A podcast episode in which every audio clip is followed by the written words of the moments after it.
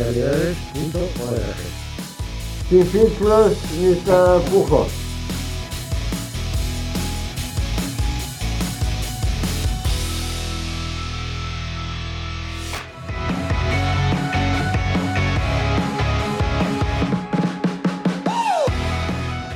Bienvenidas a OMC Radio. Buenos días, Alfonso. Buenos días, Mónica, ¿cómo estás? Pues muy bien, compartiendo una mañana con el estudio completamente lleno de gente. Eh, ¿Quiénes tenemos aquí? Porque tenemos overbooking, creo. Sí, bueno, pues por aquí tenemos a Mónica de CEAR, Radio CEAR. Gracias. A, a Toñi, que tenemos de, on- de Onda Realidades. Buenos días, Alfonso. Isabel, buenos días. Alfonso. Said, buenos días, ¿cómo estás, hermano? También de Onda Realidades, Isabel y Said. Aparte de tú, que estás en la técnica. ¿eh? Buenos días, eh, Alfonso. La verdad es que estoy Y- emocionada de, de esta mañana que vamos a, a pasar. ¿Qué estamos haciendo? Porque estamos aquí toda esta gente reunida por algún motivo y vamos a contárselo a nuestra audiencia. Muy ¿Qué es lo que está pasando? Pues estamos eh, hoy en la quinta feria de inclusión social eh, EAPN de Madrid. ¿Y qué es eso? Todo es virtual. Todo es virtual, Sí, pero eso es un poco virtual. raro. Hay, hay unos avatares, unos muñequitos que vas vis- visitando la feria, haciendo entrevistas, bueno, cositas de estas. A ver, a ver, o sea, necesitamos internet para poder participar, acceso, dispositivos, es un poco así tecnológico todo. Sí. Y entonces, ¿qué pasa? Que se recrea en ese espacio una propia feria, como era antes de la Eh, pandemia, la feria de APN, ¿no? Efectivamente, como si fuera presencial, pero dual. Entonces vamos con unos eh, muñequitos, sí, unos avatares. muñequitos, Qué profesional te pones, eh, Alfonso. Claro, claro, es que hay que serlo. Madre mía. Eh, entonces vamos caminando por un mundo virtual, tipo este jueguito de los Sims, si alguien lo recuerda, y, y podemos incluso hablar con las otras personas, ¿no? Si, si hacemos un avatar y todo el mundo hace en su casa un avatar, allí nos podemos encontrar, nos podemos saludar, hablar. Madre E- mía. Efectivamente. ¿Y qué más podemos hacer? Porque hay stands de ONGs, claro, la red de APN es La red de tremenda. APN, que son más de 80 ONGs, y, y bueno, pues Y cada una tiene un stand con un Claro, avatar claro, con quien claro. podemos hablar. De hecho, eh, saludamos desde aquí a nuestro compañero Santi de Onda Realidades, que está eh, atendiendo también desde Onda Merlín eh, en directo para la quinta feria de inclusión de APN. efe- Si vais al stand de Asociación Realidades encontráis a Santi. Efectivamente, así es. Bueno, bueno, pues un espectáculo. Y en medio de todo este espectáculo virtual, nosotros estamos un poquito más tipo siglo XX haciendo radio en directo, ¿no? Sí, por supuesto. Muy bien. Eh, ¿A quiénes vamos a entrevistar? Así un pequeño resumen para nuestra audiencia antes de empezar con la primera invitada que ya tenemos en los estudios. Sí, pues vamos a entrevistar hoy así a, a Kobe, por ejemplo, a Cuarto Mundo, eh, sobre las 11.35, 11.30 más o menos.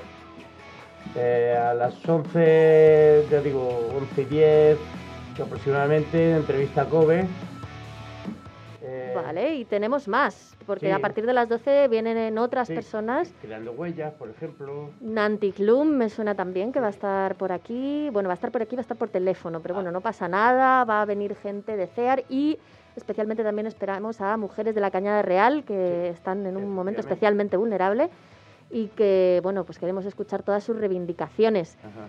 Eh, nada, pues vamos a empezar con el programa, que si no nos enrollamos. Muy bien. Y vamos a también dejar claro que estamos aquí, eh, saludar especialmente a toda la gente de Radio CEAR Madrid. Esto es un programa de Onda Realidades y Radio CEAR Madrid. Y en el estudio tenemos por detrás de nosotros a muchas compañeras también que vamos a estar rotando en los puestos de locución para presentar este programa. Así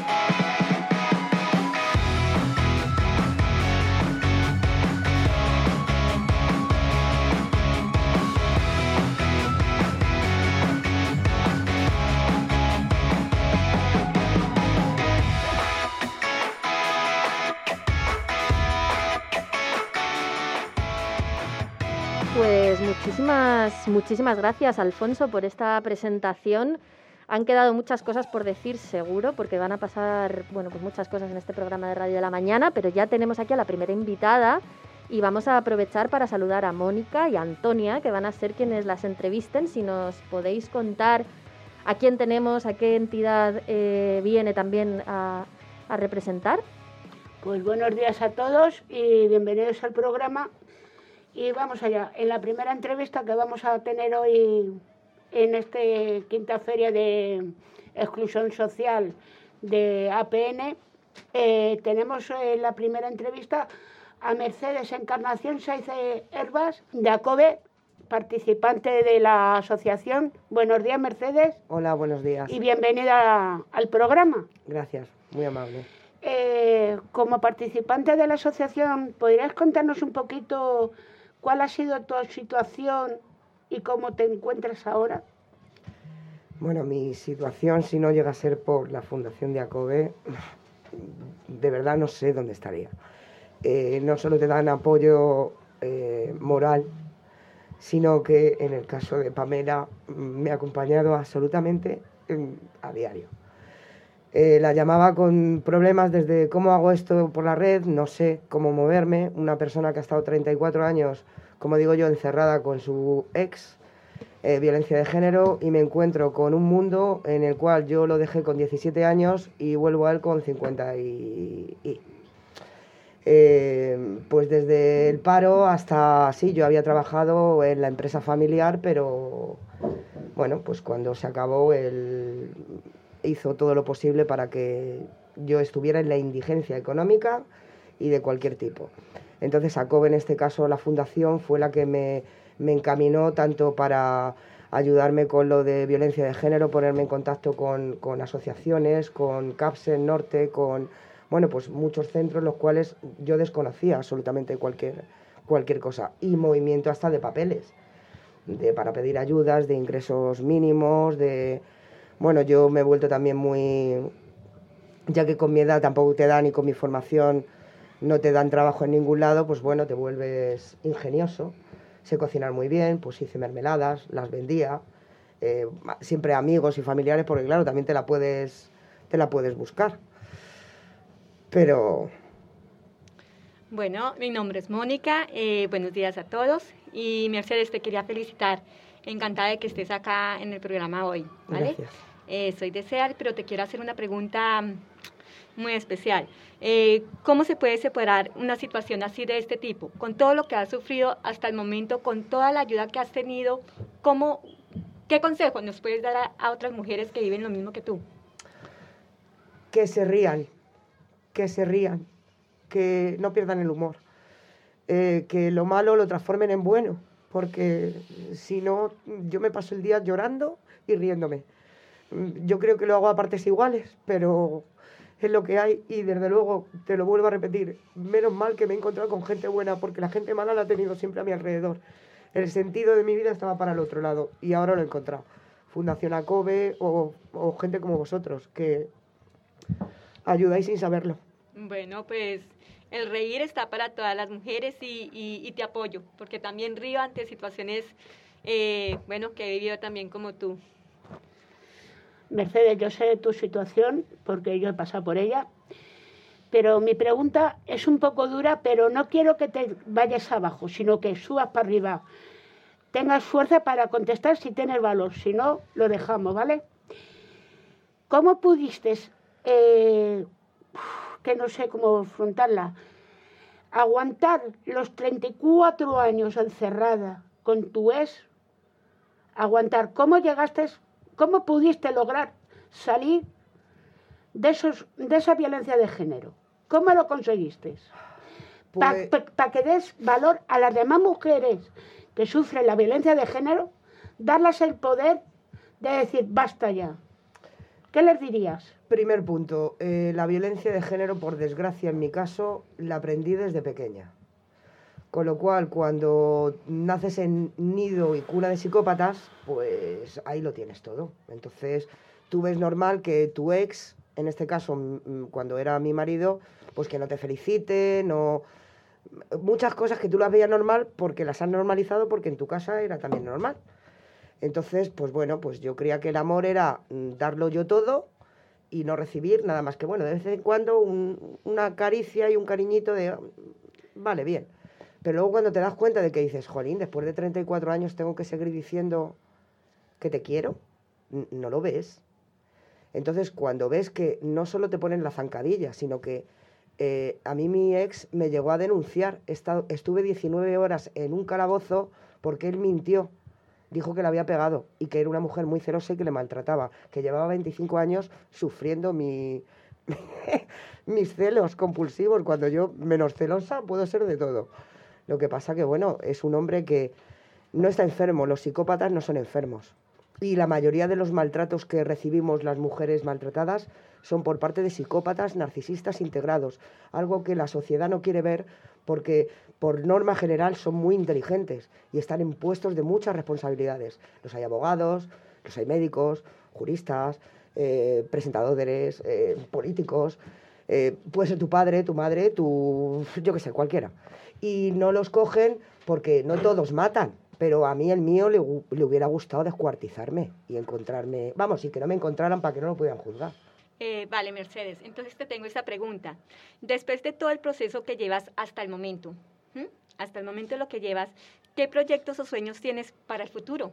Después de todo lo que has pasado, lo que viviste, lo que te has preparado, de la ayuda que has tenido, ¿qué sueños tienes? Mira, pienso formar un ejército de mujeres y de padawanes. Así te lo digo. Mis padawanes son gente muy joven, la cual está sufriendo igual que yo, pero que lo voy a sacar yo de sus cositas. Y las mujeres igual, o sea, venid a mí, mujeres, que vamos a hacer un ejército que se van los psicópatas les va a dar mucho miedo, porque ¿sabes la única cosa que temen los psicópatas y la gente malvada, los maltratadores? Que les saques a la luz, como los vampiros. Se quedan, vamos, muertos. Sí, sí, muertos totales. Entonces, si tú los sacas a la luz, eh, les quitas eh, eh, la careta, les quitas el disfraz, ya les empiezan a ver el resto. En un principio, yo loca no, yo soy una loca de la vida. A mí en el barrio me miran como diciendo, pobre mujer, está desquiciada. Ahora ya me miran menos, diciendo, pobre mujer, está desquiciada. Ahora me miran diciendo, oh, qué estupenda se está poniendo. Ay, qué bien. Y aparte de qué estupenda me estoy poniendo, es, eh, estos señores no eran los buenos, me parece que son los malos. Y eso es lo que tenemos que hacer todas, sacarlos. Que aunque no te crean, sácalo. Ya verás cómo alguien te cree. Vamos, que, dale mi teléfono, que yo la creo. Pues ya verás que vamos a tener ese ejército. Felicitaciones, Mercedes. Gracias. Yo me gustaría hacerla como coordinadora a ella una pregunta. Si quieres ir avanzándonos un poquito de la pregunta mientras eh, conseguimos en, el asiento, nos puedes recordar mil disculpas. Pamela. Eh, tu nombre, Pamela, bienvenida, discúlpanos. Pamela, buenos días, perdóname que no sabía tu nombre. Mi pregunta es para ti como coordinadora de ACOBE, que manejas el tema de ellas. Eh, en los casos que os llegan a vosotros de mujer en situación de violencia de género, eh, tanto de fuera como de aquí de España, que espero que os lleguen, ¿cuántos casos eh, pueden llegar a estar la mujer estabilizada? Para poder estar la mujer estabilizada, ¿cuántos casos os llegan o cuántos casos encontráis difíciles, que ellas tengan miedo? Em, el proyecto que yo llevo dentro de la fundación es de inserción laboral. Entonces, las mujeres llegan mm, de todo tipo eh, para insertarse laboralmente. Em, pues, mm, francamente, en la fundación recibimos unas tres o cuatro mujeres al año de violencia de género. Nuestra opción es que ellas logren encontrar un empleo o por lo menos logren ver una opción de salida a, su, a la falta económica que tienen. Entonces, en la, en la situación de Mercedes, ella es una mujer emprendedora, ni qué decir. Tiene sueños que no los ha contado, pero es que es una mujer que sabe buscar y crear cosas. Entonces, eh, en el caso de ella, el ser autónoma es su, su vida. O sea, ella tiene que crear un negocio y lo sabe, porque se ha ido buscando la vida así.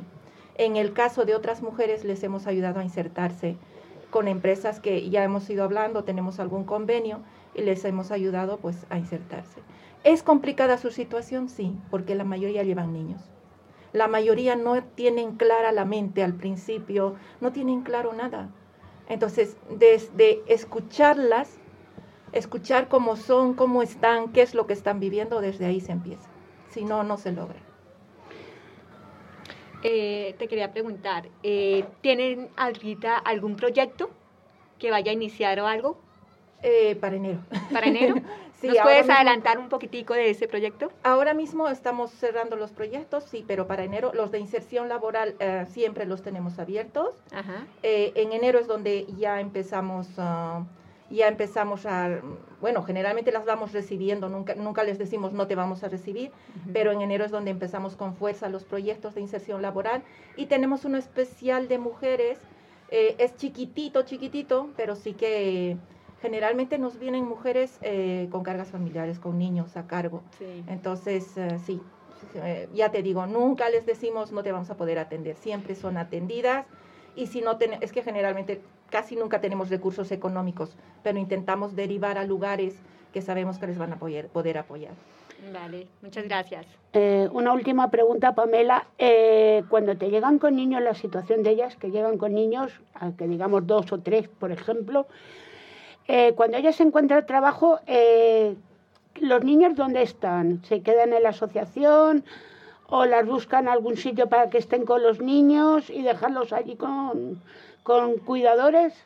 ¿Cómo eh, hacéis esa, esa situación? Mira, la verdad nosotros no tenemos uh, un, un, proyecto o, específicamente cómo dedicarnos a los niños, pero sí, igual, lo mismo, intentamos buscar asociaciones que las vayan ayudando o en muchos casos nosotros hemos visto que mm, no es por tirar algo a las trabajadoras sociales en servicios sociales, pero es que no son muy bien informadas de todo lo que pueden mm, obtener en, con, en servicios sociales. Entonces nosotros sí que les decimos que hay ciertos servicios a los que ellos pueden, las mujeres pueden acudir, comedor, que los recojan por la tarde, porque hay centros integrados, pues cosas de esas. Entonces, con que tú informes a la mujer de todo lo que puede obtener, acudiendo a servicios sociales, pues ellas ya van y lo solicitan. Es como despertar el alma de esas mujeres. Es que tienes que darles toda la información necesaria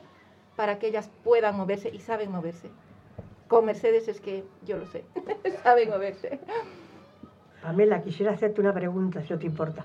¿Cómo sentís al terminar la jornada con esa actitud de que habéis ayudado a las mujeres? ¿Y cómo os encontráis? ¿Feliz interiormente?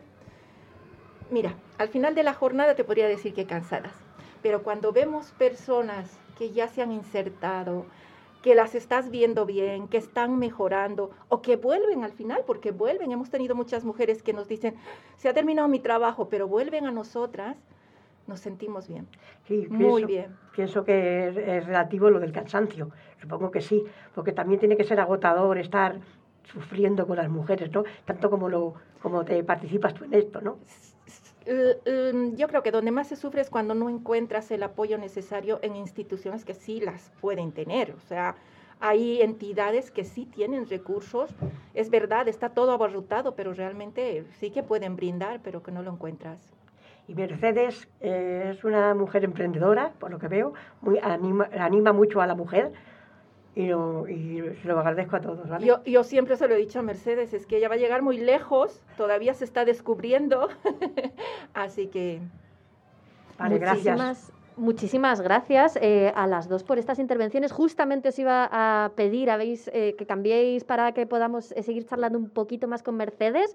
Ha sido muy interesante, gracias Pamela, esta conversación. Ahora que viene el 25 de noviembre, el Día contra las Violencias Machistas, del lado de las profesionales, es verdad que una de las reivindicaciones siempre es formación específica en género para todos aquellos profesionales que vayan a estar en contacto directo con supervivientes de violencia machista. Gracias por este mensaje, que creo que es muy importante recogerlo en un día como hoy.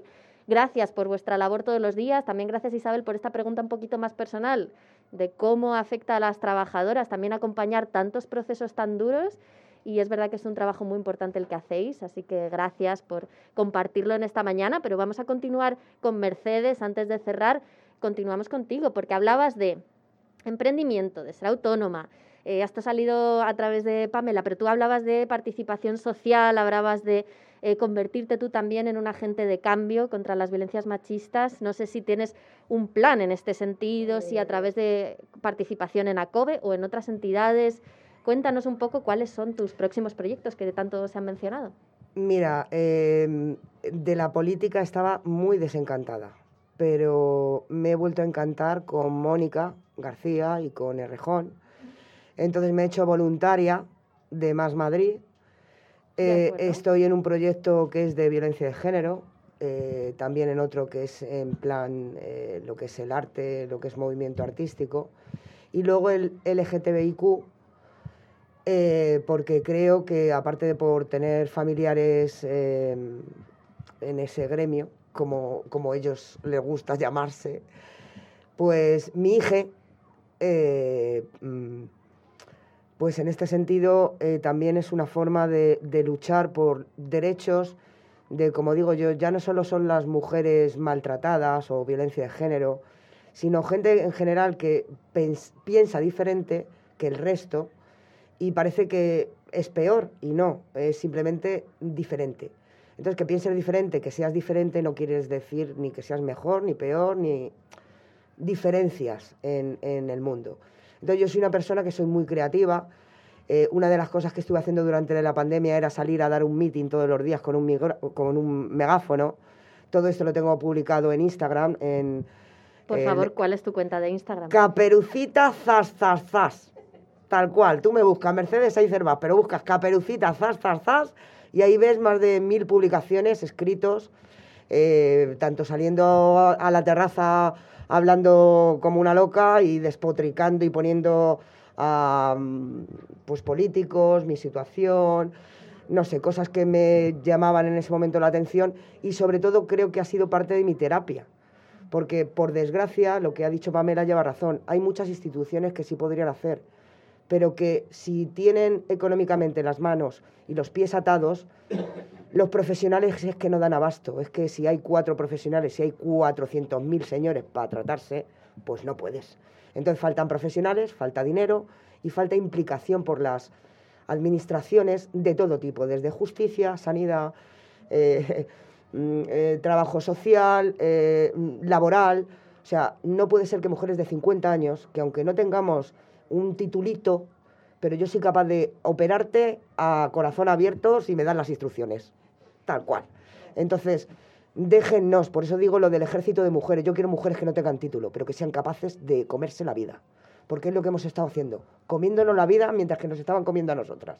Una pregunta te voy a hacer, Mercedes. Eh, cuando estabas en la pandemia, sabemos que se lo hemos pasado mal. Ha habido muchos casos de violencia de género que están, han estado ocultos. Eh, ¿Tú crees que hubieran tenido valor a denunciar y ahora que has terminado, bueno, que estamos casi fuera de la pandemia, que se puede ya hacer más? ¿Tú crees que esas mujeres ahora tendrán valor para denunciar? después de todo lo que han, aguantado ahí. Espero que hayan tenido valor durante la pandemia para denunciar. Porque durante la pandemia sé y soy muy consciente de que ha habido muchos casos de denuncias, miles, millones de, denuncias.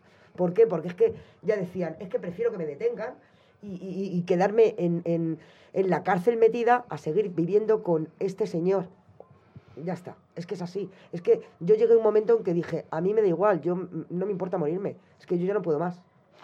¿Y cómo te sientes ahora que estás fuera de, un confinamiento, de unos malos tratos, de una violencia de género? ¿Tú sabes lo que es un arregustito? Pues así estoy yo, arregustita. Vale, entonces no me queda más sino agradecerte. Eh, de verdad que eres un ejemplo, Mercedes. Gracias, eh, gracias por compartir acá con nosotros eh, cómo manejas esta situación, qué es lo que estás haciendo en pro de esto y, lo del ejército de mujeres que me parece espectacular. Un besito, gracias a tu trabajadora social por acompañarnos hoy. Gracias a vosotros. Y gracias, Mercedes. Una enhorabuena. Vale. Gracias. Enhorabuena, Mercedes, un aplauso. Muchas gracias, Espero que haya más gente, no solo como yo, sino como vosotros.